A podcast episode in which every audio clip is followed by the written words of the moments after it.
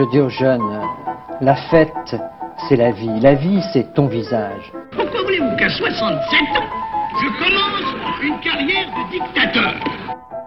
C'est que vous êtes un homme du passé. C'est ce qui m'a frappé. Vous êtes un homme qui est lié au passé par toutes vos fibres.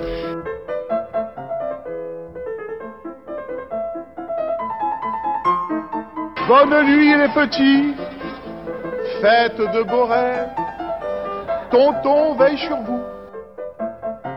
La réforme oui, la chienlit non. J'assume pleinement la responsabilité de cet échec et j'en tire les conclusions en me retirant de la vie politique après. Je vous demande de vous arrêter.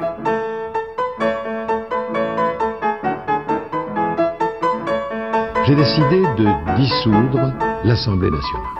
Il est 8h, bonsoir à tous et bienvenue dans cette 24e émission d'Escapade. Salut Denis. Bonsoir Osgur. Tu vas bien?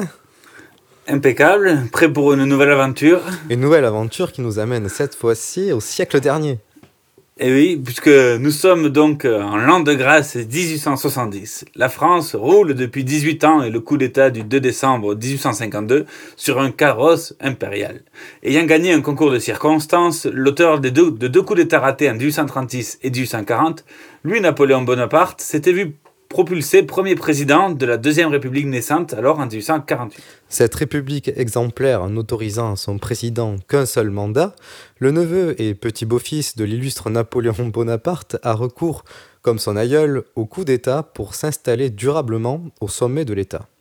Louis-Napoléon Bonaparte devint Napoléon III le 2 décembre 1852, date hautement symbolique puisqu'elle est la même que celle du sacre de Napoléon Ier en 1800 et euh, d'ailleurs, c'est la même que la bataille d'Austerlitz en 1805.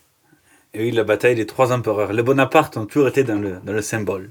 Il y aurait donc bien des choses à dire sur les 18 ans de règne, de, règne de Napoléon III, mais aujourd'hui, nous allons nous consacrer, pardon, sur, concentrer sur le crépuscule de l'Empire, sa chute entamée au printemps de l'année 1870. Rappelons que, par une raison bien obscure, le peuple français euh, était assez fidèle au régime impérial, particulièrement bien solide dans les campagnes de l'Hexagone. Un plébiscite de 1869 donnait 7 millions de votants favorables au régime et 1,2 million défavorables.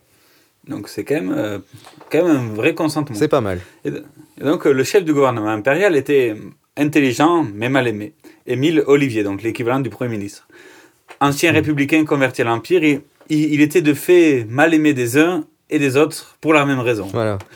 Lui, Napoléon Bonaparte, lui, en 1870, est particulièrement malade. Atteint de la maladie de la pierre, en gros c'est un énorme caillot de 3,5 cm dans la vessie, l'empereur vivote et, en fait il est déjà presque mourant à la tête de l'État. Et en 1870, donc, ni la France ni la Prusse n'a envie d'une guerre. Aucun des deux, tant Napoléon III que Guillaume Ier, roi de Prusse, ne veut s'affronter. Aucun n'a envie et aucun n'en a le moindre intérêt. Or, un mini gravier va s'immiscer dans la chaussure des chefs. L'Espagne se cherche un successeur au trône. Le roi de Prusse propose un parent de la famille de Hohenzollern. Hohenzollern, c'est la, famille impériale euh, des, des Prussiens pour le coup. C'est bien de le signaler parce que du coup, Eugénie de Montijo femme espagnole de Napoléon III et ultra-catholique, voit d'un mauvais œil d'avoir des Hohenzollern à l'est et au sud du pays, de l'Empire. Avoir un voisin germain, c'est bien, mais deux, faut pas exagérer. Ah oui, puis ça rappelait un peu les, les mauvais souvenirs de, de Charles Quint qui, qui, dominait en Espagne aussi, et en Prusse forcément au Saint-Empire romain germanique à l'époque de François Ier, donc on ne veut pas répéter l'histoire. et pour ne pas donc répéter cette histoire, Napoléon III demande alors à son voisin de retirer son projet, ce qui fut fait sans problème en fin de compte. La diplomatie française insiste même en demandant une officialisation que jamais il ne puisse revenir sur sa décision. Le roi de Prusse, Guillaume Ier, insistant que sa parole suffisait et qu'il fallait en rester là. Et une parole d'un empereur, quand même, ça suffit. Bah oui. Tout le monde est donc d'accord, tout va bien. Arrive l'histoire de la fameuse dépêche d'Ems. Les explications de l'historien romancier Nicolas Chaudin dans l'émission au cœur de l'histoire de nos confrères d'Europe. Qu'est-ce que c'est que cette fameuse dépêche d'Ems qu'on, euh, dont on parle toujours à l'école et généralement d'ailleurs les étudiants ou les écoliers comprennent pas bien de quoi il s'agit parce que c'est un petit peu complexe en fait cette histoire. En fait, euh, l'ambassadeur de France, l'ambassadeur de France à Berlin à l'époque s'appelle Benedetti et euh, donc il va à Ems négocier. Ems c'est donc une ville d'eau où se une ville trouve d'eau. le, roi une- de voilà Prusse. il est exactement en c'est une station thermale Mhm. et euh, il va à Ems euh, négocier le retrait de cette candidature parce que le roi Guillaume Ier s'y trouve et il prend les eaux très paisiblement. Donc c'est dans un contexte assez relâché euh, que vont avoir lieu les premières négociations.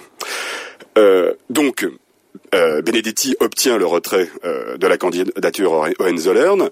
Au gouvernement, on est soulagé, sauf évidemment Gramont et Eugénie. Et ceux-ci demandent néanmoins des garanties formelles pour que jamais une telle candidature ne soit renouvelée. Et c'est toujours à Ems que Benedetti va signifier ces nouvelles exigences après la première victoire diplomatique de la France. Et c'est sur ces exigences que va buter euh, la concertation diplomatique. Parce qu'elles sont présentées d'une certaine façon quand même. C'est Et vrai justement, au départ, c'est très très simple. C'est-à-dire que euh, Guillaume Ier dit écoutez, vous avez ma parole, c'est- cela est amplement suffisant. Seulement, après avoir éconduit très poliment euh, l'ambassadeur de France, il envoie à son chancelier Bismarck, qui est retourné déjà sur ses terres en Prusse parce qu'il croit que l'affaire est enterrée à son grand dame, il va envoyer un rapport administratif des derniers euh, entretiens qu'il a eus avec euh, Benedetti. Et c'est là que Bismarck gros rusé, va contracter ce rapport sans âme, sans tendance, si vous voulez. Il va le contracter, le déformer légèrement en le contractant et va le faire publier dans la presse à la fois à Londres et à Berlin. Et quand les Parisiens vont apprendre vont lire ce contenu euh, édulcoré euh, d'une dépêche strictement, euh, je vous dis, d'une minute Bien sûr, ouais. administrative, il va y avoir une espèce d'explosion de colère dans les rues de Paris. Napoléon, très affecté, très malade, très las déjà, va prendre ça comme un, comme une nécessité et va, va suivre le mouvement et entrer dans la guerre. La guerre est donc déclarée à la Prusse le 19 juillet 1870. La France se retrouve donc avec un chef grabataire en guerre contre son voisin prussien, allié avec tous ses voisins germaniques jusqu'en Bavière. Parce qu'on rappelle que le- l'Allemagne n'était pas encore unifiée, il y avait plein plein de, de petits, de petits royaumes de, dans ce qui va cons- constituer pardon, l'actuelle Allemagne un peu plus tard. Voilà, Et donc la Prusse était- a réussi à s'allier avec tous ses voisins en fait, ce qui est incroyable. contre la France. Spécialité française, une guerre sur deux, l'état-major et l'armée de métier ne sont absolument pas préparés à une guerre. Elle manque cruellement de moyens, ce, euh, ce que nie l'incompétent ministre de la guerre, Leboeuf, qui a convaincu l'empereur du contraire. La guerre approche, depuis Metz, Napoléon III écrit à l'impératrice Rien n'est prêt, nous sommes perdus. Un bel, Mais bon. un bel élan Et alors qu'il n'y a pas eu un coup de feu qui a été tiré. en cet été 1870, les armées françaises prennent donc position dans ce que l'on nomme aujourd'hui la région Grand Est. Là, donc entre Metz, Sedan et tout ça. L'armée française, du moins son état-major, est tellement bien préparée qu'ils n'ont aucune carte géographique de la France. Persuadés qu'après les premières victoires, les combats auront lieu en territoire ennemi, donc en Allemagne. Donc ils ont pris que des cartes de l'Allemagne. Ce qui est vraiment incroyable, quoi. D'avoir cette confiance absolue. Or, les armées allemandes coalisées rassemblent presque 500 000 bonhommes, tandis que les armées hexagonales, si bien préparées, peinent à passer les 200 000 euh, bonhommes. En dehors des différentes ambitions nationales, une autre raison explique ce tel écart. L'armée française est une armée de métier, totalement professionnelle et de soldats et gradés totalement dédiés à la carrière militaire côté prussien, mais aussi dans les différents royaumes alliés, en plus d'une euh, importante armée de métier, ils font aussi appel euh, euh, massivement à la conscription qui vient en complément. Au niveau équipement aussi, les Allemands coalisés sont bien mieux équipés. Leurs canons Kuhn, par exemple, ont une portée de 6 km, tandis que celui des Français, ben, seulement 4. Donc, donc pour, pour combattre, c'est très pratique. Ouais. Mais même une armée en sous-nombre peut renverser des montagnes. L'aïeul de Napoléon III l'a d'ailleurs montré à maintes reprises. Mais le neveu, en plus de sa maladie, a une autre manière de mener ses troupes. Pour euh, lui, lui montrer la vaillance de ses troupes, il trimballe son fils, acco- accompagné, euh, accompagné de toute- d'une toute petite cour euh, dans, dans les casernes militaires. En fait, il trimballe son fils qui a alors 14 ans. Ouais. Une anecdote hautement symbolique racontée une nouvelle fois par Nicolas Chaudin. L'empereur, en fait, se laisse emmener à la guerre, euh, comme un enfant par la main. Et euh, un enfant qui traînerait avant d'aller à l'école, Ah vous oui, voyez, oui. qui laisserait traîner son cartable par terre pour ralentir la marche. Et euh, d'ailleurs, c'est simple. Quand il arrive, la, la guerre est déclarée. Le 28 juillet, euh, il se rend à Metz, où est l'état-major impérial. À peine est-il débarqué à Metz qu'il envoie une dépêche à l'impératrice en lui disant "Nous n'avons pas assez d'hommes. Je nous considère dès aujourd'hui comme perdus." Oh, c'est terrible. Alors que pas un coup de feu n'a éclaté encore. Il est là, il faut le dire, avec son propre fils, hein, le prince En impérial. plus, en plus, L'héritier l'impératrice du- a trône. tenu à ce que l'héritier du trône, qui n'a que 14 ans, soit présent sur le front, ce qui est un encombrement pour tout le monde. L'empereur ne veut pas que son fils, fils risque sa peau.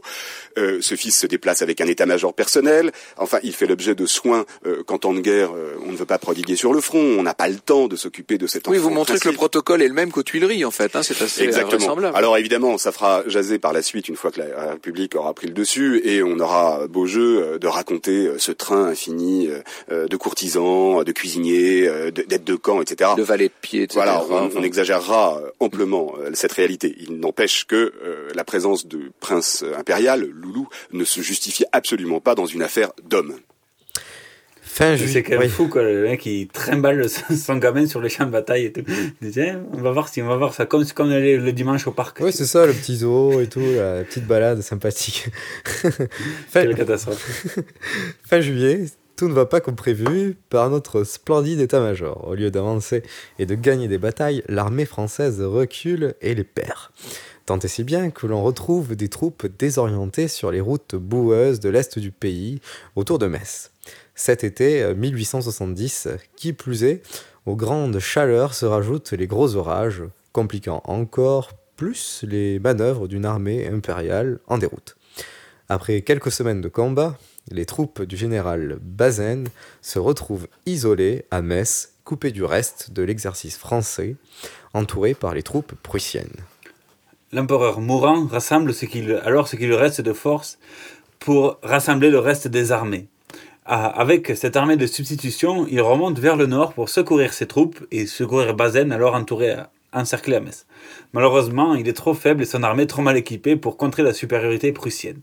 Rappelons ici que les troupes françaises sont quand même vaillamment battues en, cet été 1870. Face à eux, tout simplement une armée plus entraînée, mais surtout beaucoup mieux équipée et beaucoup mieux euh, avec des, des commandants beau- beaucoup plus intelligents et beaucoup plus rusés. En effet, la grande nouveauté des armées allemandes dans la guerre est l'utilisation massive et systématique des canons pour pilonner et affaiblir les positions aux ennemis, ce que l'on retrouvera plus tard ensuite à, à la guerre de 14 en fait. Mais ça a été inventé par les Prussiens à la guerre de 1870. Déjà novateur. Il y a beaucoup euh, de passerelles comme ça entre, entre les deux guerres euh, au, au niveau du génie militaire, c'est assez intéressant pour lui. Malgré tout peur courage donc, euh, l'armée ficelée par Napoléon le Petit hein, continue d'essuyer des revers et se retrouve bloquée, encerclée dans la ville de Sedan, dans les Ardennes. Toi, c'est pas de chance quand même. T'es- bloqué, je sais pas, à Toulouse, ça va, mais à Sedan. Mais à Sedan, dans les Ardennes, qu'est-ce qu'on fait quoi? Dans cette ville fortifiée, propice au combat et à la fête, en ligne. À Sedan, les Français savent que ce sera ici ou jamais. La bataille est prévue pour le 1er septembre. À 4 heures du matin, l'armée prussienne franchit la Meuse et se dirige vers la ville de Bazeille, une, une sorte de porte nord de, de Sedan, une petite bourgade de 2000 habitants. C'est une de sorte de l'Union ou de Honnay-le-Château euh, de Rodez ou l'Union pour Toulouse, sauf que c'est à Ouais. Sedan et donc il y a encore moins de choses. Les Prussiens donc arrivent dans cette petite bourgade de 2000 habitants, désert. Personne. Voilà, ben, c'est ce, que je dis- c'est ce que je dis, voilà. Comme si tout le monde avait fui. Or, la ville est bien peuplée.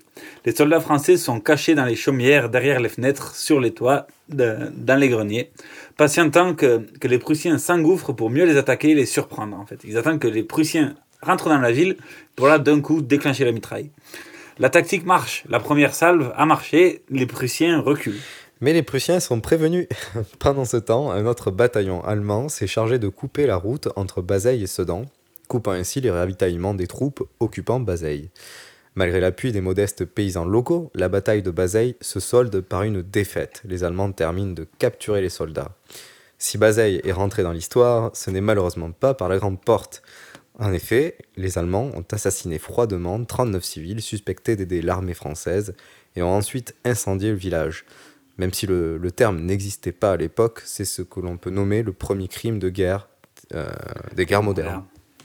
Et puis c'est aussi, euh, c'est aussi la, la première fois que les, les citoyens, donc les paysans ici, ont aidé une armée de, une armée de métier, pour le coup, euh, l'armée française.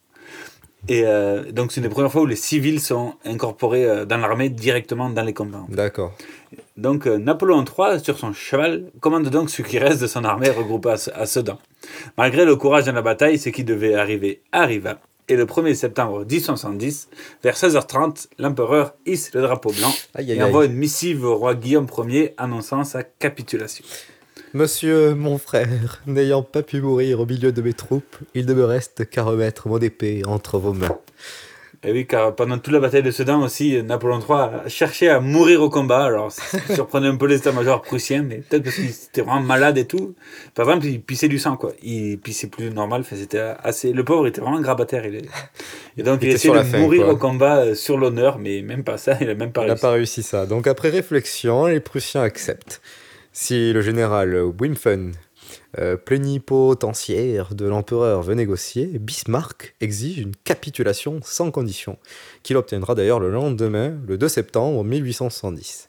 Napoléon III est emmené prisonnier en Allemagne, puis il finira de mourir en 1876 à Londres en exil. Cette guerre, désastreuse pour l'Empire ainsi que pour les milliers de familles, a donc sonné le glas des ambitions bonapartistes. Vi- Vivement critiquée par tout le pays, cette, guerre évitable le fut aussi dans le poème Bêtise de la guerre du premier opposant au Second Empire, l'exilé depuis 19 ans, Victor Hugo. Bêtise de la guerre de Victor Hugo. Ouvrière sans yeux, Pénélope imbécile, berceuse du chaos le néant oscille. Guerre, ô guerre occupée au choc des escadrons, toute pleine du bruit furieux des clairons, ô buveuse de sang, qui, farouche, flétrie, hideuse, entraîne l'homme en cette ivrognerie. Nuée où le destin se déforme, où Dieu fuit, où flotte une clarté plus noire que la nuit. Folle immense de vent et de foudre armée, à quoi sers-tu, géante, à quoi sers-tu, fumée? Si tes écroulements reconstruisent le mal, si pour le bestial tu chasses l'animal, si tu ne sais dans l'ombre où ton hasard se vautre, défaire un empereur que pour en faire un autre.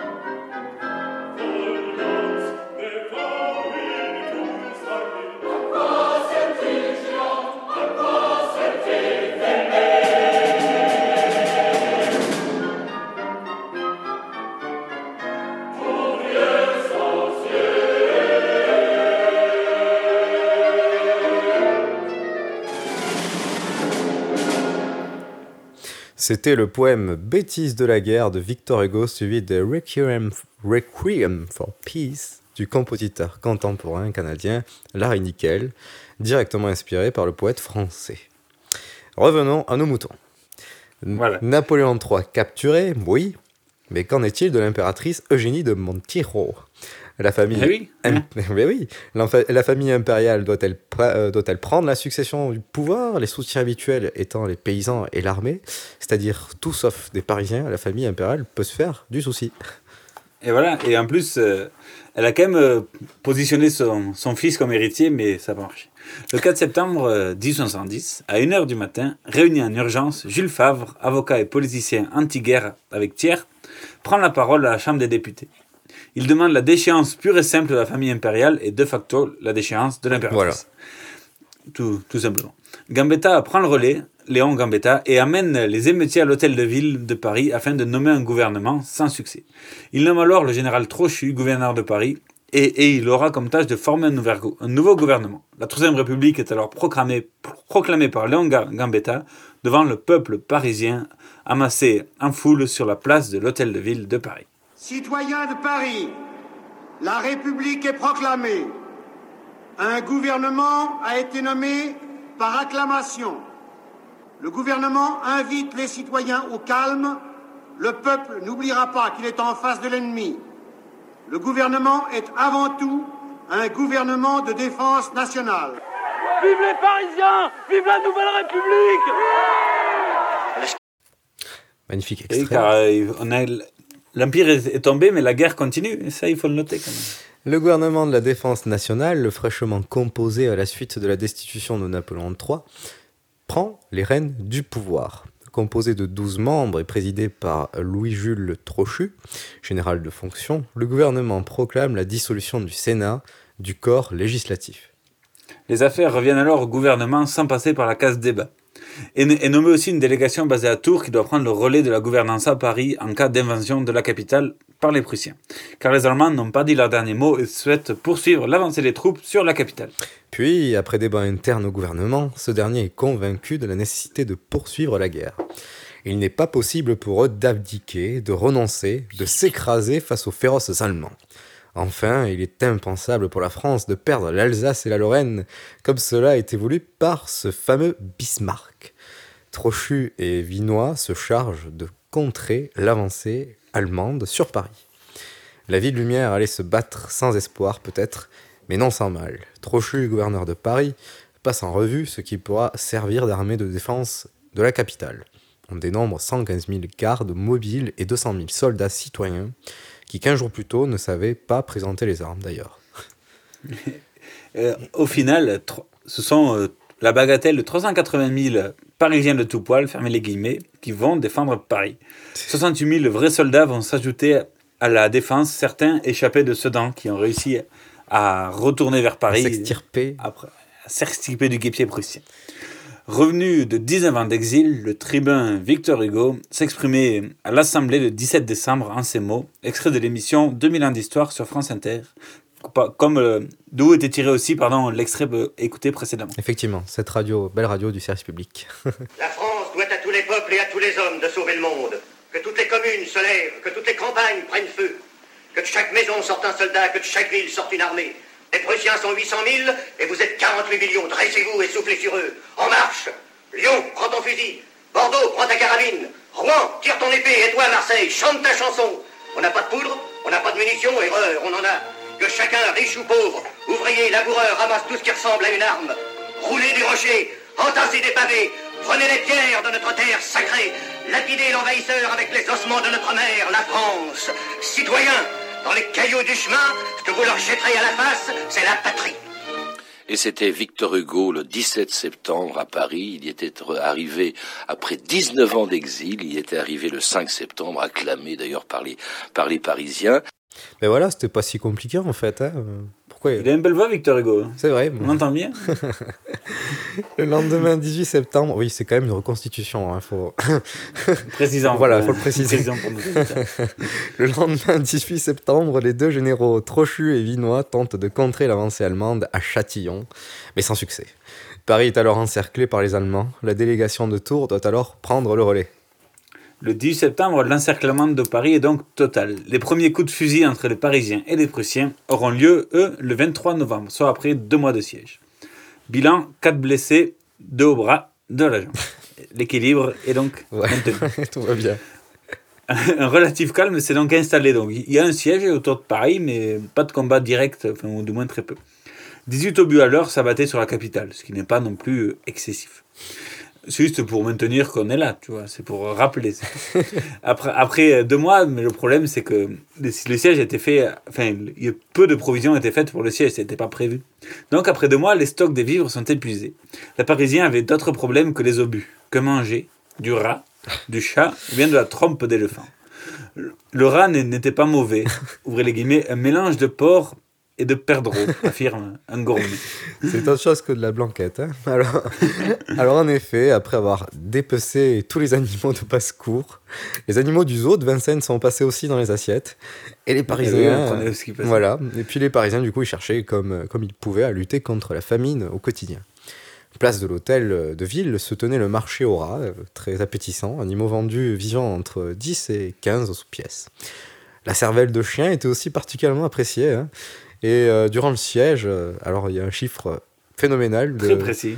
Très précis, euh, c'est vrai, de 25 523 chats qui furent euh, mangés du coup euh, dans les assiettes des Parisiens. Un orateur du club de la Révolution nous donne la composition du pain. ouais. En 1, numéro 1 de foin, le 2 des, des résidus d'avoine, en 3 de la balayure de meule et en 4 de la, de la terre glaise. On est en train de manger les buttes Montmartre, voilà. Super. Mais euh, un, un des vrais problèmes qui touchait Paris aussi euh, pendant le siège, c'est que c'est la, la mortalité infantile. En effet, après donc, euh, deux mois, il n'y avait plus de lait, parce qu'ils avaient quand même récupéré des vaches pour faire du lait, mais après deux mois, ils avaient mangé toutes les vaches. Et, et du coup, il n'y a plus de lait. Et, des- et donc, par définition, il y a eu un, un énorme taux de mortalité infantile pendant le siège, Par tout simplement par cause de, de malnutrition et par manque de lait. D'accord. Mais bon, revenons sur. continuons par. Euh, prenons une petite pause poétique, Ah. toujours avec euh, Victor Hugo. Sacré Victor. Toujours extrait, extrait du recueil euh, L'année terrible de 1872, donc un recueil de poèmes euh, ou- de Victor Hugo qui retrace cette année qui- que nous vous décrivons aujourd'hui ensemble, qui va de la chute de Napoléon III à la Commune de Paris. Et le poème que nous allons écouter tout de suite s'appelle À l'enfant mort pendant le siège. à l'enfant malade pendant le siège. Si vous continuez d'être ici, toute pâle, dans notre air étouffant, si je vous vois entrer dans mon ombre fatale, moi vieillard, vous enfant, si je vois de nos jours se confondre la chaîne, moi qui, sur mes genoux, vous contemple et qui veux la mort pour moi prochaine et lointaine pour vous, si vos mains sont toujours diaphanes et frêles, si, dans votre berceau tremblante, vous avez l'air d'attendre des ailes comme un petit oiseau. Si vous ne semblez pas prendre sur notre terre racine pour longtemps, si vous laissez errer Jeanne en notre mystère, vos doux yeux mécontents. Si je ne vous vois pas gai, rose et très forte, si triste vous rêvez, si vous ne fermez pas derrière vous la porte, par où vous arrivez? Si je ne vous vois pas comme une belle femme marcher, vous bien porter, rire, et si vous semblez être une petite âme qui ne veut pas rester, je croirais qu'en ce monde où le sueur ou l'ange, parfois peu confiné, vous venez pour partir et que vous êtes l'ange chargé de m'amener.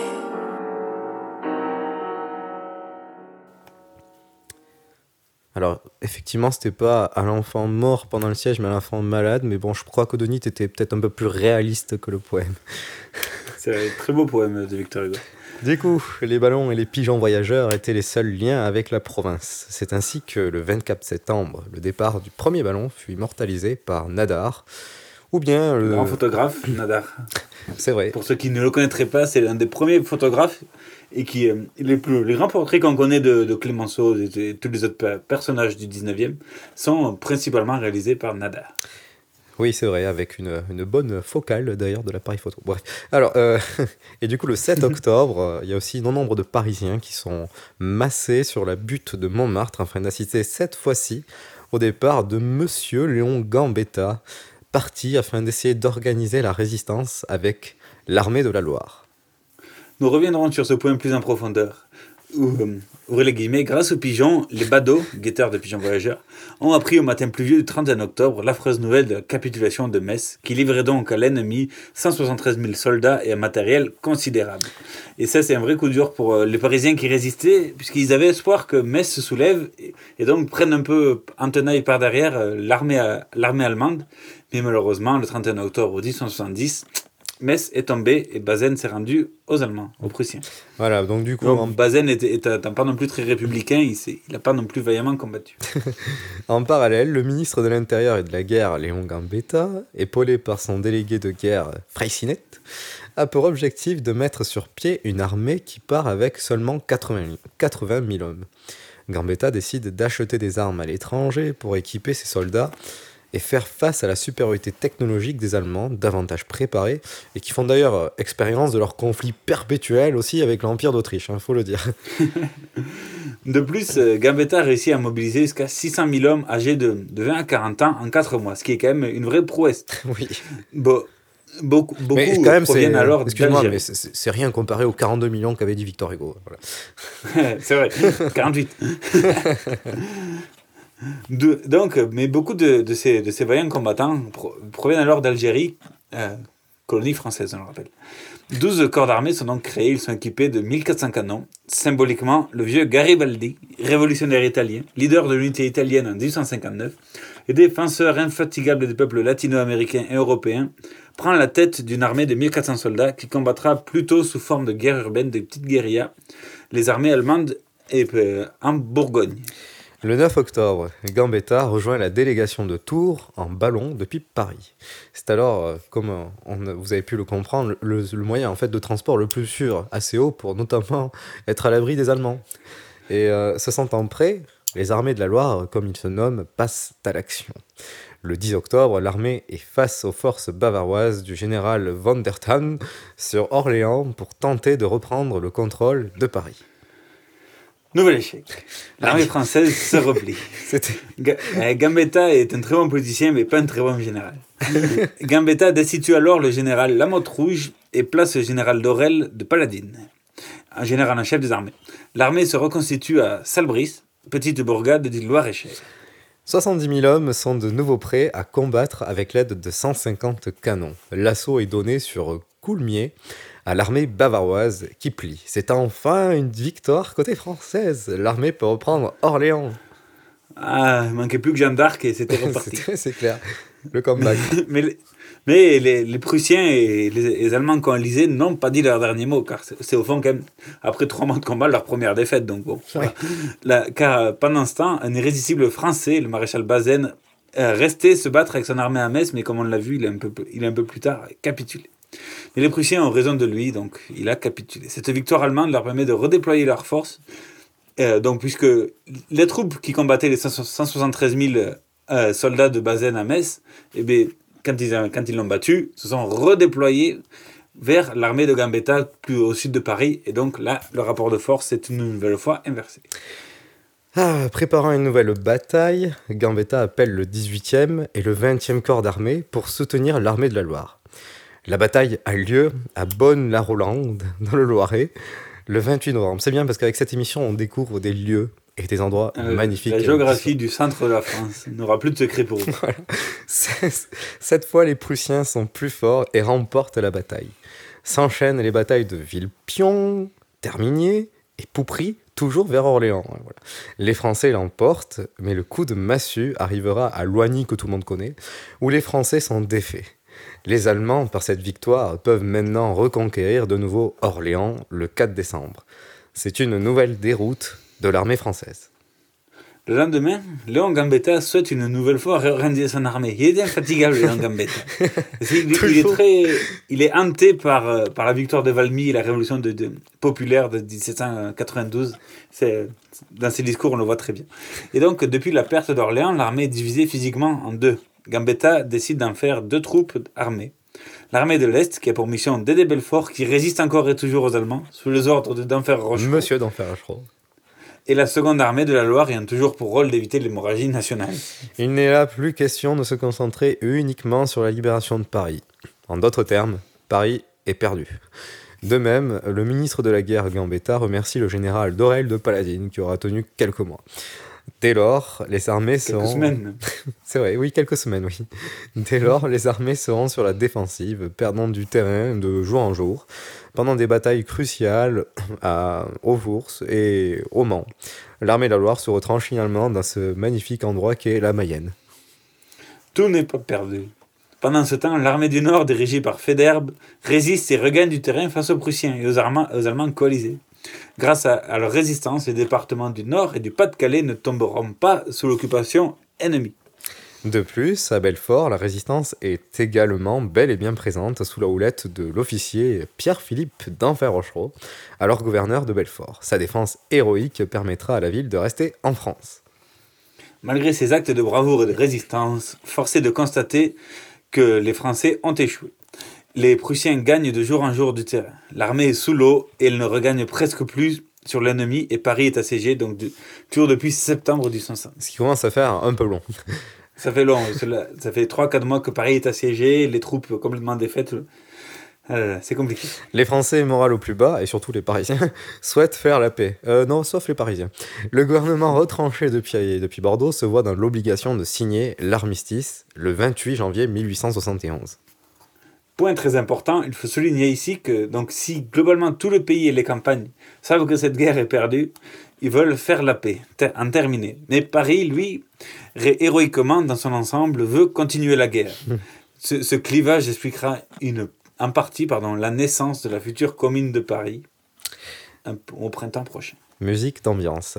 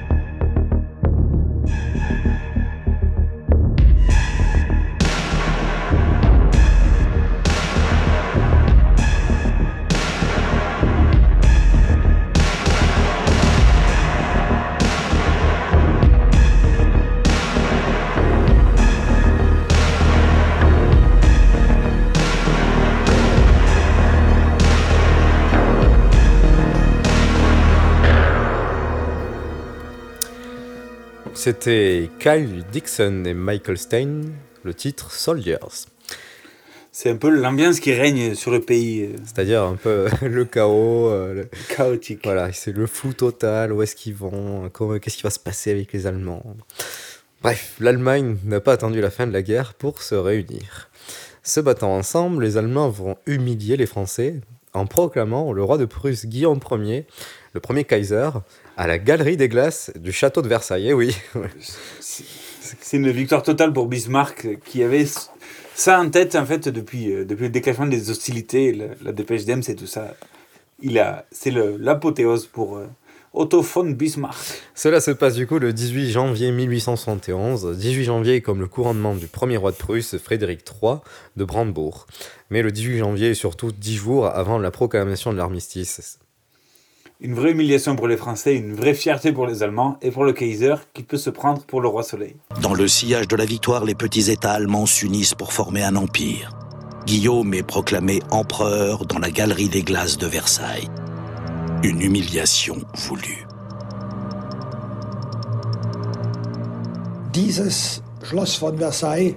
Le château de Versailles était un lieu somptueux. On ne pouvait imaginer cadre plus prestigieux pour le couronnement de l'empereur allemand. Voilà, c'est issu d'un documentaire qui passait sur Arte il y a de ça quelques années. À une grosse ambiance, ya ya ya. Exactement. Pardon.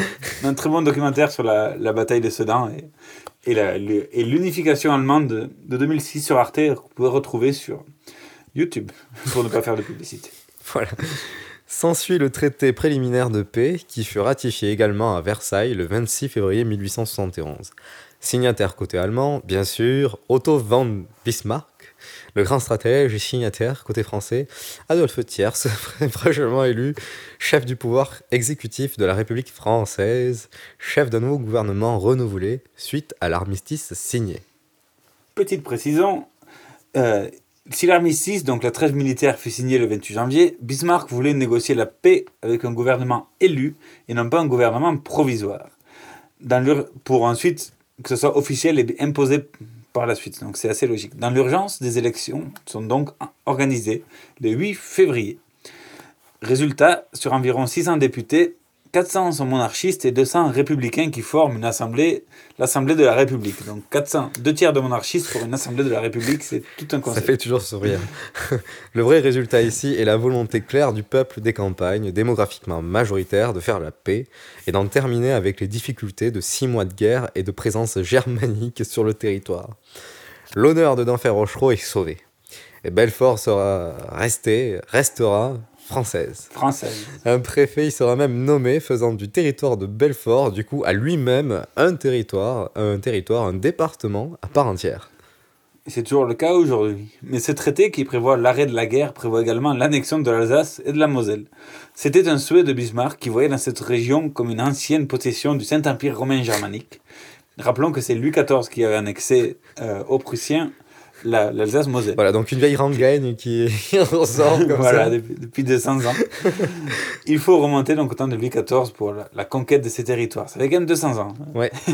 enfin, Bismarck demande à la France une indemnité de guerre. Voilà, bon, c'était, euh, ça venait juste de sortir. Donc là, c'est cette fois-ci un montant record de 5 milliards de francs or en 3 ans, ce qui est colossal. L'armée allemande, voilà, c'est énorme. L'armée allemande ne quittera en plus le territoire français que lorsque le dernier franc sera payé. C'est dit. Bismarck a gagné la guerre, il devient chancelier impérial de Guillaume Ier.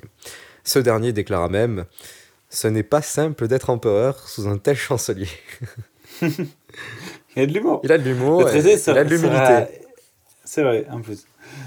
Ce traité donc, sera également ratifié par l'Assemblée nationale quelques jours après, avec 546 voix pour, soit une immense majorité. Même les républicains ont voté pour. C'est vrai. Mais tout le monde, tout le monde voulait en terminer. Hein. Voilà. À la fin, les, les, à la fin des décomptes, les députés d'Alsace-Moselle quitteront l'Assemblée. Oui, puisque du coup, euh, symboliquement et de facto, euh, ils ne sont plus députés, députés de la France. L'Empire allemand victorieux est unifié, peut maintenant continuer son industrialisation.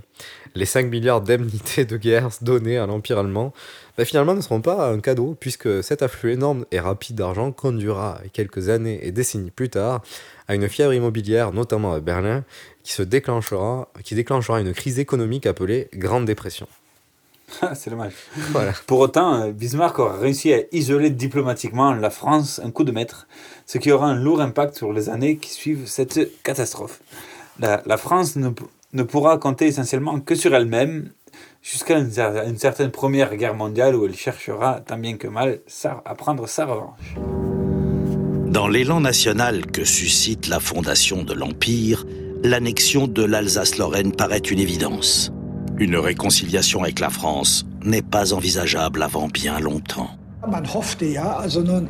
En annexant l'Alsace-Lorraine, on espérait affaiblir suffisamment la France pour qu'elle ne pense pas à court ou moyen terme à prendre sa revanche. Et surtout, on espérait que, par le nouvel équilibre des forces en Europe, la France ne serait plus qu'une puissance de second rang. Il faut bien dire que euh, cet antagonisme, on ne va pas le contester, va être euh, aviver, va prendre une dimension euh, considérable à partir de 71. Le souvenir de la défaite, partout entretenu. Et puis il y a ce brûlot de l'Alsace et de la Lorraine, entretenu en France. Vous avez tous en tête les dessins de Hanzy qui représentent. Donc, si vous voulez, euh, incontestablement, à partir de 71, il y a l'idée de la revanche en France et euh, l'antagonisme franco-allemand est évident. Il, il, a pris à partir de 70-71 une dimension exceptionnelle. Voilà, maintenant on comprend tout. Pendant ce temps, Paris ne remonte pas la tête. La capitale est toujours assiégée par les Allemands, comme on a pu, comme on a vu, puis par les Français euh, jusqu'au 10 mai, date du traité de Francfort. Cela, définiti cela euh, définitivement les conditions de paix. Les citadins sont épuisés. La colère monte petit à petit. Le gouvernement se met à dos les Parisiens par une succession de maladresses comme euh, alors celle-là elle est pas mal, comme celle de proposer le rapatriement de l'Assemblée nationale de Bordeaux à Versailles et non pas à Paris. voilà, et ce genre de choses, ça réveille des mauvais souvenirs aux Parisiens quand même. Oui, oui, il faut rappeler aussi que le chef du gouvernement, Thiers, est, est un, monarchi est un monarchiste absolu. Hein. Voilà. Et, et euh, en dehors de Versailles, il avait pensé à Orléans ou bien à Bourges, qui ne sont pas forcément des, des, des, bastions républiques. Donc de même, le, le gouvernement Thiers, toujours lui, a de gros problèmes de communication avec les Parisiens, en particulier pour communiquer des diverses autorisations accordées aux Allemands qui siégeaient encore sur, sur Paris jusqu'au traité de Francfort. Ce manque de confiance à cette colère va ressurgir un événement majeur qui suit la guerre franco-prussienne, la commune de Paris. J'entends les fous parler de résistance, de lutte à mort, de patrie et d'honneur. Mon ventre seul exige une vengeance. Sous le lambris, j'ai descendu mon cœur. Libre maintenant de rester patriote et de mourir sous les feux ennemis. Moi, j'aime mieux la sauce aux échalotes. Pour un beefsteak, messieurs, rendons Paris. Moi, j'aime mieux aux échalotes. Pour un beefsteak, messieurs, rendons Paris. Vive la paix, la France est aux enchères. Demain bourgeois, vous pourrez regoinfrer. Bismarck attend au château de Ferrières que dans Paris, Thiers lui dise d'entrer. Favre griffonne un dernier protocole. Trochu renonce à son plein compris. Allons tourne la casserole. Pour un beefsteak, on va rendre Paris.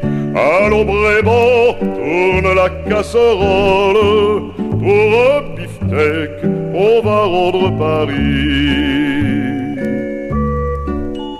Que font à moi l'Alsace et la Lorraine Dans ces pays, je n'ai ni champ ni bien. Que le Prussien nous les laisse sous les prênes je m'en l'œil car je n'y perdrai rien. Plus que Strasbourg, ma table m'intéresse. Metz ne vaut pas une aile de perdrix. Et puis tout ça fait bouder ma maîtresse. Pour un beefsteak, messieurs, rendons Paris. Et puis tout ça fait bouder ma maîtresse. Pour un beefsteak, messieurs, rendons Paris.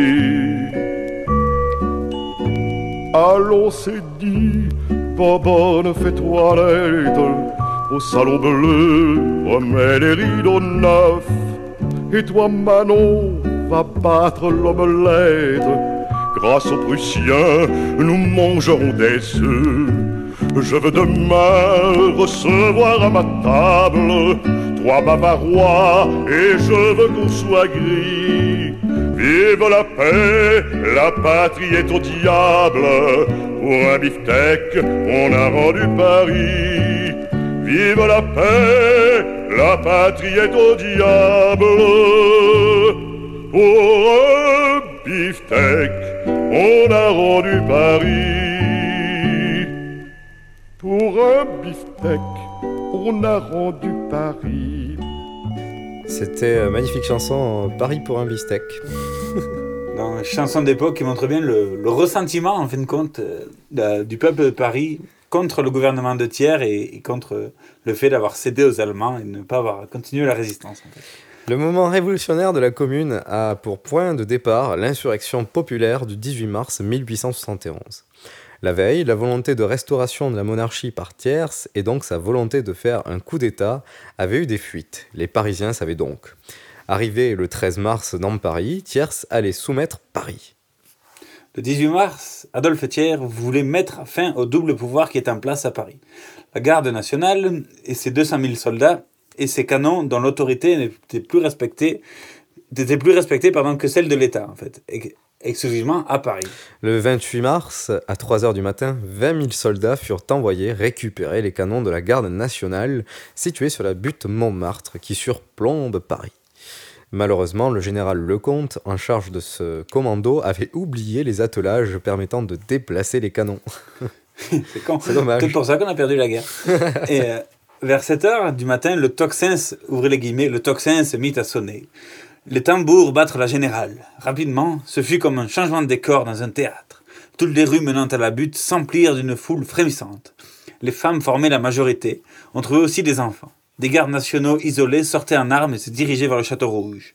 Raconte Le Pelletier, un poète témoin de la scène. Les troupes de Lecomte se trouvent encerclées dans un ensemble de plus en plus compact, parmi lesquels on trouvait beaucoup de femmes, dont Louise Michel, euh, communarde active qui sera arrêtée puis déportée en Nouvelle-Calédonie à la fin de la commune. Elle continuera par la suite à divers combats sociaux après avoir terminé sa condamnation. Sur la butte Montmartre, la foule se fait de plus en plus pressante. Le général Lecomte ordonna de tirer sur la foule et personne ne tira. Soldats et gardes nationaux poussèrent alors des acclamations et s'étreignirent mutuellement. L'armée n'offre aucune résistance aux gardes. Le comte fut du coup exécuté par des soldats. Bam, coupe la tête. Pris de panique, Adolphe Thiers fut la capitale et ordonne à la et ordonne à l'armée et à toutes les administrations d'évacuer Paris, ainsi que les, que les environnements pour rejoindre Versailles.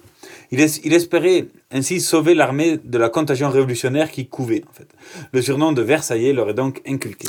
Le comité central, organe représentatif et exécutif élu de la garde nationale, se retrouve pris au dépourvu, se rendant compte qu'il est devenu de facto gouvernement d'un nouveau régime révolutionnaire basé sur le pouvoir armé de la garde nationale.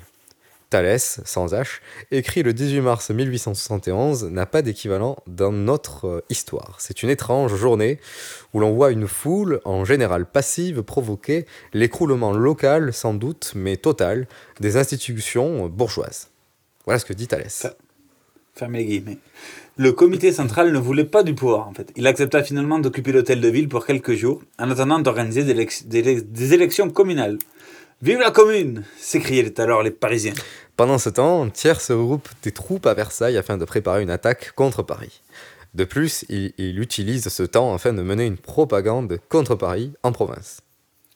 À Paris, la commune nouvellement élue devient, ouvrez les guillemets, le gouvernement officiel de Paris révolutionnaire. Voilà. Fermez les guillemets. les élus peuvent être considérés comme des républicains de gauche pour la majorité. Sur 90, 25 sont des travailleurs, 13 sont du comité central, 15 autres membres de, l'Association nationale des travailleurs, internationale des internationale. On trouve aussi des blanquistes, hommes et, euh, énergiques, toujours prêts à se lancer dans des actions spectaculaires, mais dont le programme est difficile à, à cerner. Mais par leur chef de file Blanqui, emprisonné en province. On trouve aussi. Qui a plus ou moins passé Blanqui euh, tout, toute sa vie en prison. On trouve aussi des internationalistes et des personnalités de droite qui démissionnaient euh, tôt pour euh, diverses raisons ou arrêtés car identifiés comme espions agissant pour le compte du régime impérial. Il n'y a donc Eh pas d'unité idéologique aux divers membres actifs de la commune. C'est un peu disparate. C'est ça qui est, qui est intéressant. En fait. De, de, nombreux intellectuels, artistes ont participé aussi à la Commune de Paris. On peut citer par exemple Gilles Vallès, l'écrivain, ou bien le peintre Millet, celui qui appelle l'Angélus, ou bien le fameux Gustave Courbet. Oui. La Commune avait créé la, la, une société des artistes démontrant son attachement à la culture, qui rassemblait alors plus de 400 artistes des, des 7 arts, enfin 6 à l'époque. Voilà, et Gustave qui n'est pas de la famille de Julien. Alors, sous la... Non, pas du tout. Il y a l'un qui a du talent et l'autre qui a Voilà, sous la Commune, les hauts fonctionnaires sont payés comme des ouvriers qualifiés. Certains disent que la commune est le seul gouvernement honnête que la France ait jamais connu. Non. voilà. Comme pendant le siège de Paris, les loyers furent gelés, les dettes aussi, les fabriques sous le contrôle des travailleurs, la commune voulait la, la propagation des idéaux socialistes. La religion fut qualifiée d'affaire privée, l'éducation publique ouverte à, ouverte à tous, ainsi que les théâtres et les lieux de culture. Cependant, d'ailleurs, c'était très novateur et très en avance, très avant-gardiste. Cependant, des problèmes subsistaient car l'absence d'une direction claire, un problème défini et un siège de Paris toujours là. Parce que si, si... Bref, à, à, partir du 27 mars, des coups de feu s'échangent entre les remparts de Paris et l'armée de Versailles. Le 2 avril 1871, un commando de communards allant en Courbevoie fut attaqué puis exécuté par les troupes d'Adolphe Thiers. Paris devient donc l'épicentre d'une guerre civile qui suit qui suit la guerre aux frontières. Car il faut rappeler que si la commune de Paris est, euh, la commune la plus aboutie par définition, il y a eu aussi des, tentatives et des, certaines réussites de communes à Toulouse, à Lyon et dans une autre dizaine de villes de province. Rassemblée sous les ordres du monarchiste Patrice de MacMahon, l'armée de Versailles entre dans Paris le 21 mai 1871. Le gouvernement de la commune euh, sous-estimait la pression versaillaise. Paris est mal préparé prêt militairement, un peu comme euh, la France contre les Prussiens.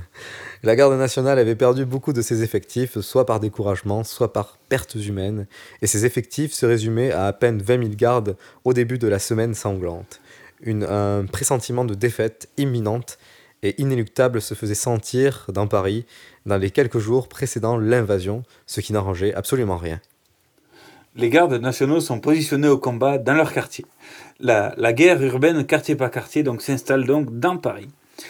Euh, les communards combattirent courageusement pendant une semaine, étant sans cesse repoussés vers l'est de Paris.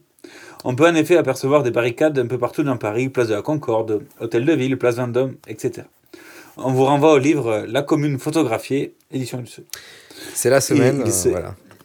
Et voilà, les communards rendirent les armes le 28 mai 1871. Voilà, donc c'est ce qu'on appelle la semaine sanglante. Les derniers communards furent sommairement exécutés devant les murs des fédérés, toujours existants dans les cimetières du Père Lachaise. Pendant la semaine sanglante, les troupes de tierces firent au minimum 30 000 victimes et euh, au minimum 20 000 de plus dans les semaines de juin. Les semaines suivantes, les escadrons de la mort euh, travaillaient à exécuter toute personne ayant soutenu ou étant suspectée d'avoir soutenu la commune. Je